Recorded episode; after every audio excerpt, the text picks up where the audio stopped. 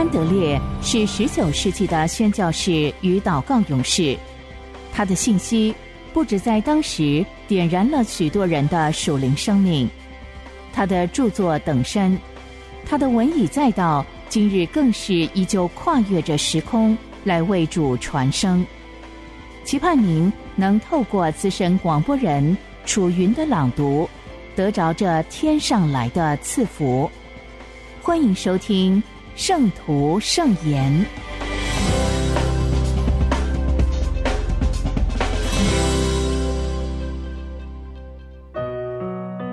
新生命，公义。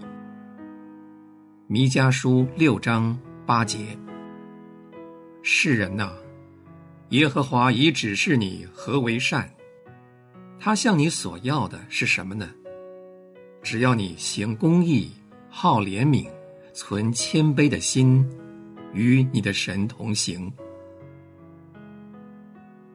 罗马书六章十三、十八、十九节，倒要向从死里复活的人，将自己献给神，并将肢体做义的器具献给神。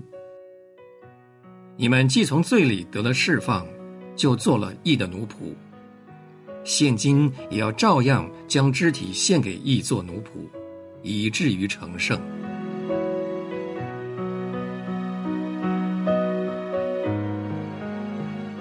弥迦的话教导我们说，神的救恩所结的果子，主要是在这三件事上看出来。在我们与神相交，并且遵行他旨意的时候，新生命必须要借着公义。和行为正直表现出来。在我们与邻人交往的时候，他必须要借着爱心和仁慈表现出来。当我们对待自己的时候，必须要借着谦卑和卑微，将新生命彰显出来。现在我们要思想公义这个话题。圣经教导我们说，在神面前没有人是公义的。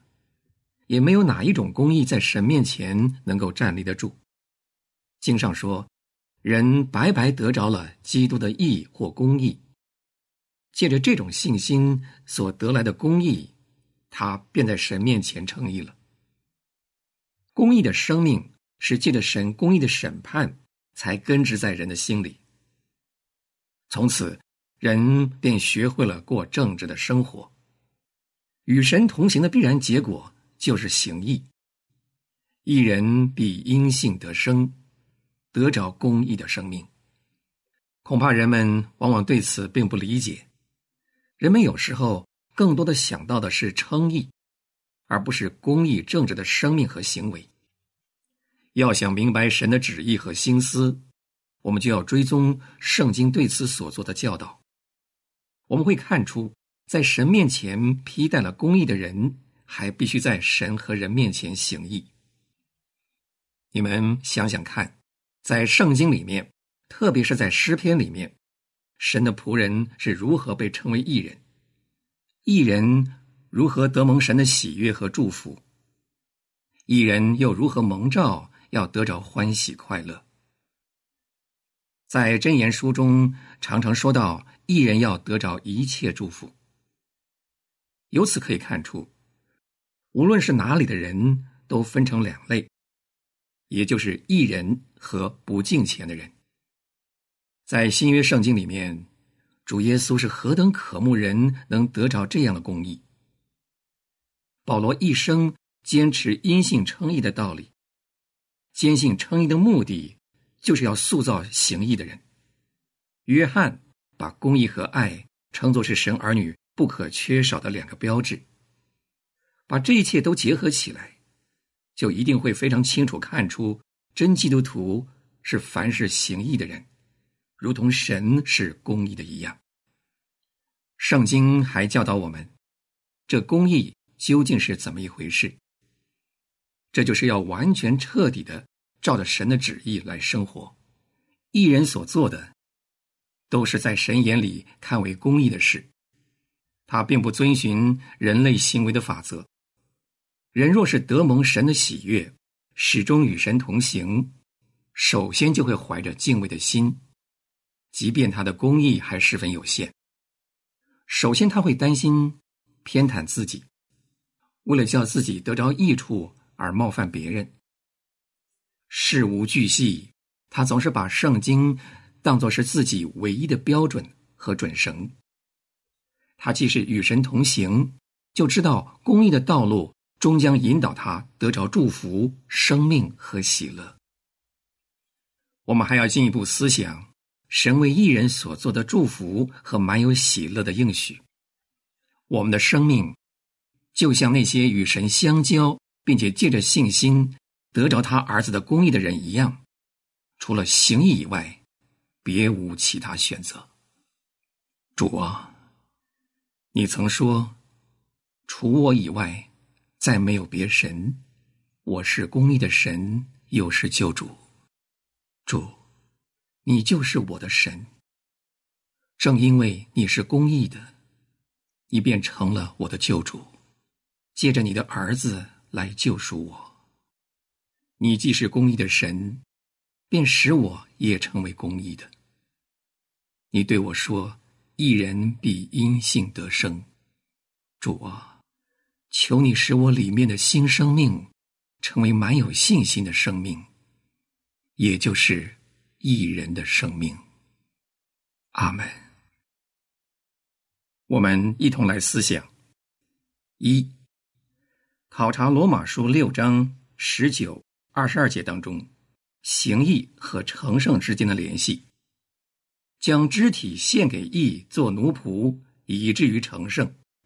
既做了神的奴仆，就有成圣的果子。行义。就是行事为人都要公义正直，这是成圣的必由之路。顺服则是被圣灵所充满的方法。神借着圣灵住在人里面，从此人便成为圣洁了。二，马太福音三章十五节，主说：“你暂且许我，因为我们理当这样尽了诸般的义。”正当耶稣说这话的时候，他受了圣灵的洗。我们也要像他一样，克服使人不愿意完全顺服的种种试探。从此，我们也要被圣灵充满了，因为饥渴慕义的人有福了。三，竭力思想那些因行义而被人称为义人的人。我们想一想，他们行为正直，谨慎行事。为了不叫任何人受到丝毫伤害，怀着敬畏的心，时刻小心谨慎，从不违反神的诫命，为人正直，无可指摘的遵行主的一切教训和安排。然后，我们要对主说：“我们也要过这样的生活。”四，现在我们就明白“一人必因信得生”的含义了。借着信心，不敬钱的人也得称义，从此成为一人。借着信心，他就要过一人的生活。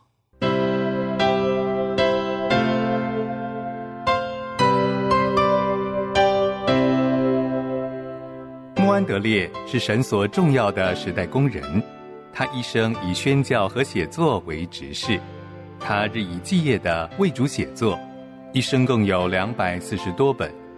从十九世纪以来，他的文字一直不断的影响着历代信徒，成为全球非常重要的灵修小品。这一刻，就让你我继续来聆听由资深广播人楚云所诵读的《圣徒圣言》。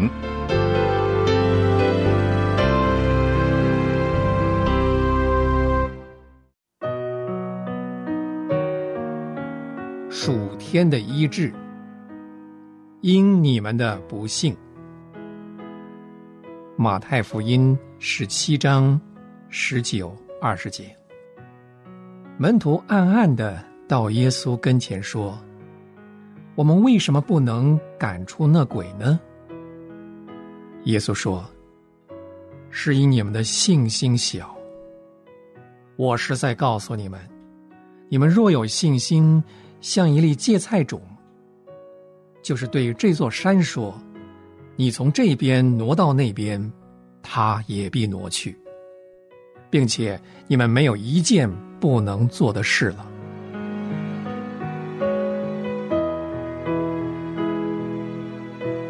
主耶稣差派门徒到巴勒斯坦各地去，首先赐给他们加倍的权柄，能赶住污鬼，并且医治各样病症。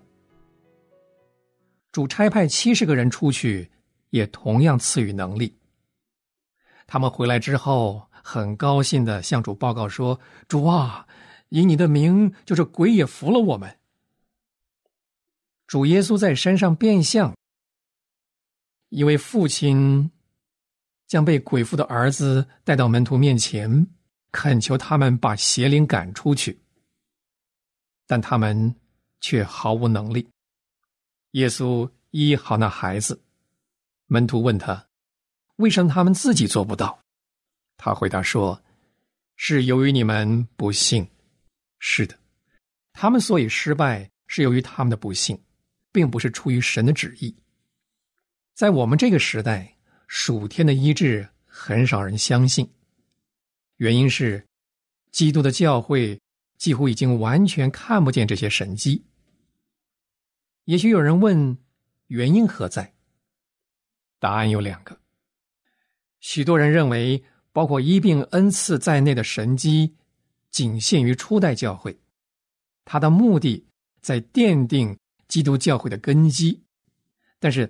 从那时以后，环境已经改变了，但是也有信徒毫不迟疑的说：“如果教会丧失这些恩赐，那是教会自己的错，因为教会世俗化了，因此圣灵的运行非常微弱。这是因为教会跟圣灵失去了直接接触，以致对他丰富的能力茫然无知。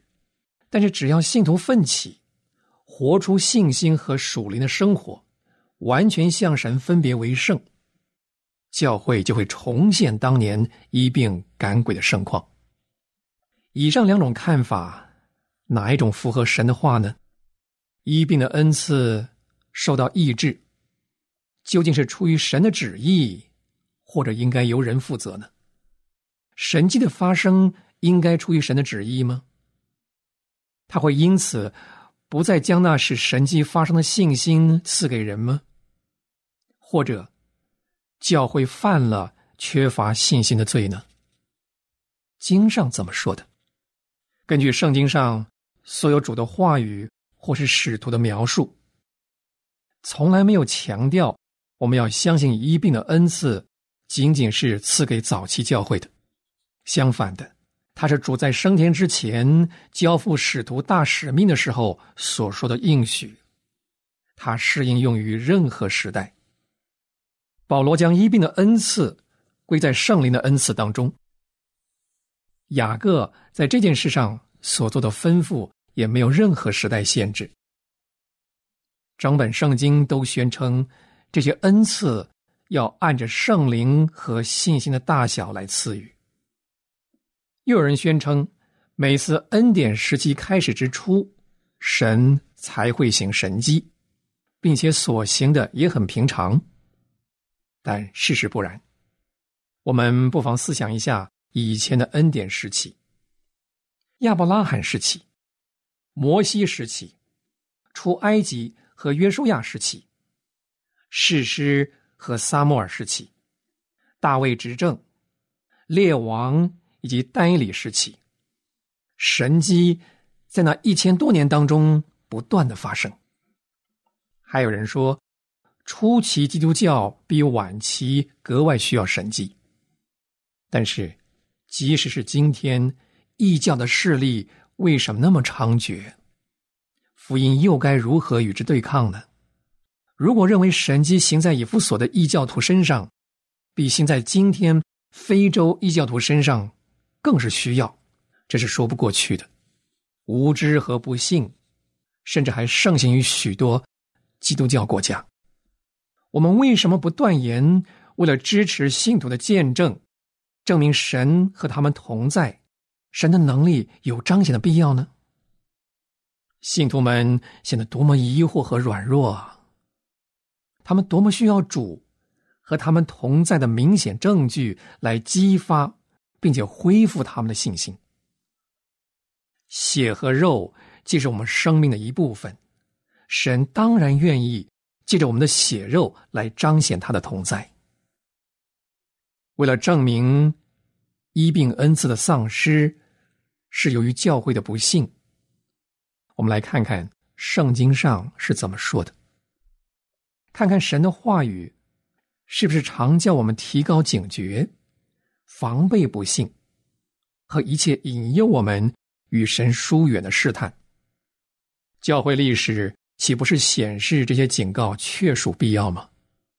教会灵性倒退和贪爱世界的例子太多了，终至信心微迷。世界的灵占尽上风，唯有生活在属灵境况中的人，才可能拥有信心。在第三世纪以前，凭信心得医治的人相当多，以后就每况愈下了。我们读圣经，难道不知道阻碍神伟大工作的就是不信吗？我们来学习相信神的应许吧。神不会违背他的应许的。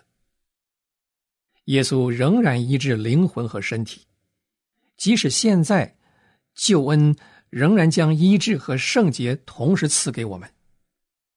圣灵随时要彰显他的能力。当我们问属天的能力为什么不再多见，主回答说：“是因为你们的不幸。”我们越肯亲身凭信心经历成圣，我们就越能经历凭信心得医治。这两个真理不相违背。神的灵越发住在信徒的灵里动工，他就越能在身体上行神迹，这样世人就能体认救赎的意义了。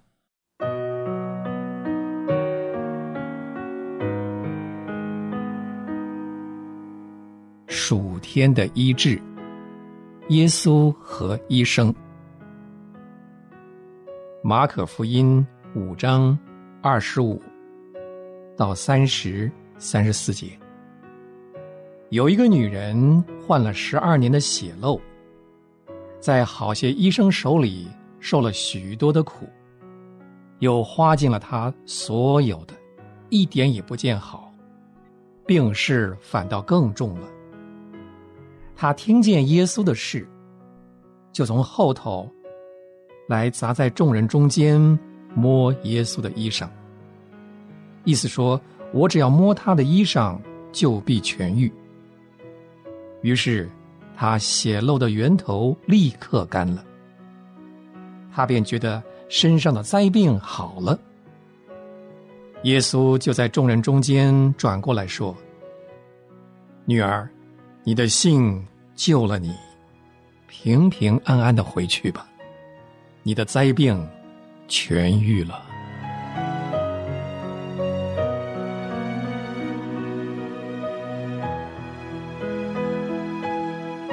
神将医生赐给我们，实在值得献上感谢。他们的职业令人尊敬，因他们极大多数忠于职守。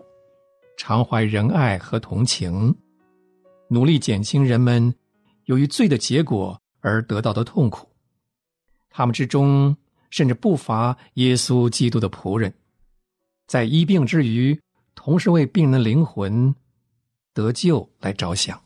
但是耶稣自己永远是位居第一、最好而且是最伟大的医生。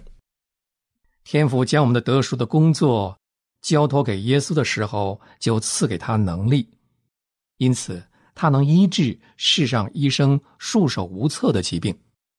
耶稣亲自背负起我们的身体，将他从罪恶和撒旦的辖制中拯救出来。他使我们的身体成为圣灵的殿和他自己的肢体。即使在我们这个时代，不知有多少经过医生宣布无可救药的癌症。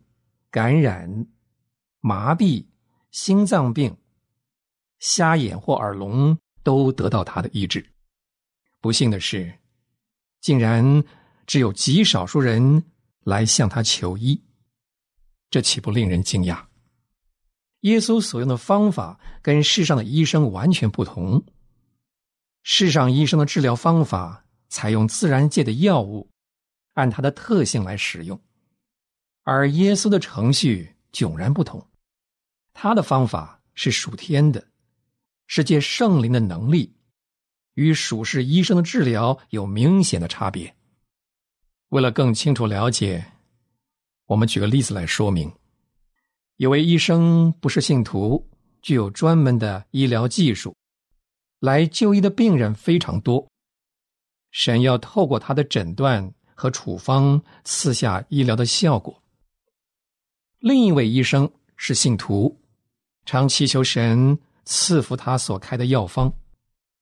当然，有许多人得到医治，但是两者都不能带来属灵的祝福。因为即使一生当中有信徒，他们心中所想的还是药物，不会想到主的作为。在这种情形下，他们所得到的可能弊多于利。从另一方面来看，如果病人所求助的只是耶稣，他会学习不再依靠药物，而只希望直接接触他的爱和他的大能。为了得到这样的医治。他必须首先承认，并且弃绝罪恶，操练活泼的信心。于是主掌管疾病，直接给予医治，灵魂和身体同蒙祝福。有人会问：难道药物不是神所赐的吗？难道医生他们的才能不是来自于神吗？当然是的。但从另一方面来说，神儿子所有的一切医治能力。不也出于他吗？对于那些仍然不认识基督，或是信心太弱而不敢将自己委托在他大能之下的信徒，难道不可以遵循自然律得医治吗？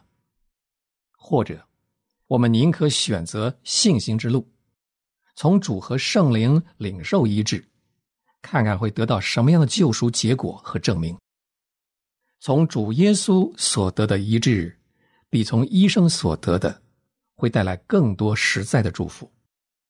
有时候患病而就医，其结果不幸者不胜其数。病人躺在病床上的时候，还会想到主；一旦病愈，却发现自己反而远离他了。主医治不是这样，他是在病人认罪之后给予医治，于是病人。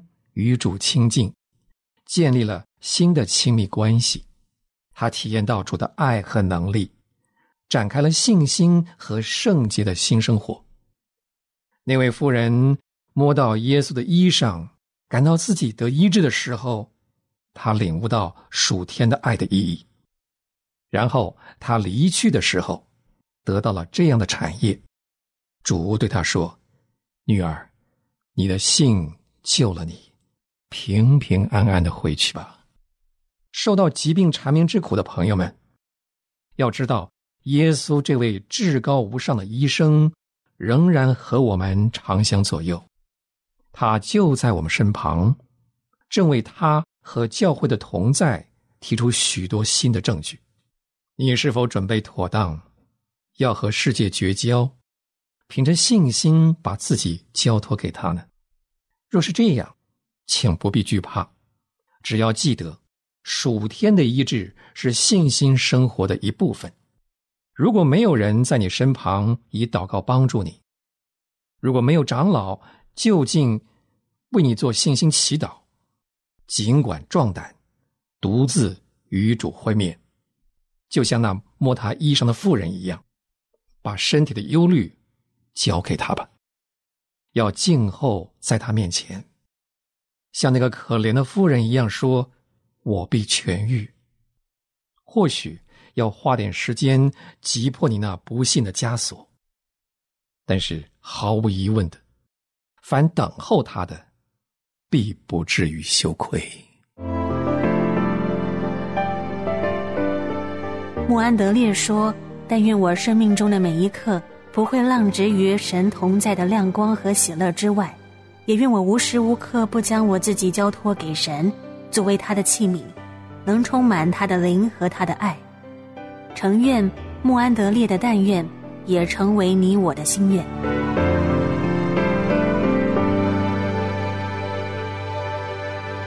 交通的秘诀，完全为基督。哥林多后书五章十四、十五节：一人既替众人死，叫那些活着的人不再为自己活，乃为替他们死而复活的主活。在这里说到三种不同的生活。第一是说到那些凭着救天性而活的基督徒的生活。他们是单单为自己活。第二是说到那些真实基督徒的生活，他们是完全为基督活。第三是说到在天上基督的生活，他是完全为我们而活。许多基督徒都需要看见，只为自己活是何等愚昧。当他们悔改的时候，他们只想到自己得救的问题，很少想到神的荣耀，以及基督在他身上该享的权利。这个权利，乃是因着基督曾用他的宝血救赎我们而有的。许多基督徒只为自己活，他们稍微为主做一点事，就觉得满意了。如果一个信徒，真正认识这个崇高的呼召，也认识因他一生奉献给主而得的特权和祝福，他的生活就要何等喜乐！最拦阻我们得着这种喜乐生活的，就是不幸的恶心，以为这种生活不可能。但是，当我们看见这个真理，就是基督在天上是完全为我活着。并且把他的生命分赐给我，使我也能完全为他活着。我们就能欢乐的说：“亲爱的主耶稣，但愿从这个时候开始，我每天的祷告都是，亲爱的弟兄姊妹，但愿你热切的愿望，你的祷告和你坚定的盼望，不是别的，都是表明说。”基督不仅为我死了，并且在天上活着，为要保守我，使我成圣。因我乃是他所买的产业。请你默念这个奇妙的思想，就是基督必保守你，做他身体上的一个肢体，好使你为他做工，为他活着。所以，当求神施恩。是你在寻找灵魂和服侍神儿女的事上，能完全为神而活。要天天花时间使里面的人与基督有联合。是你能用你的全性来说，他即将自己完全给了我，并且现在在天上又完全为我而活，所以我也完全为他而活。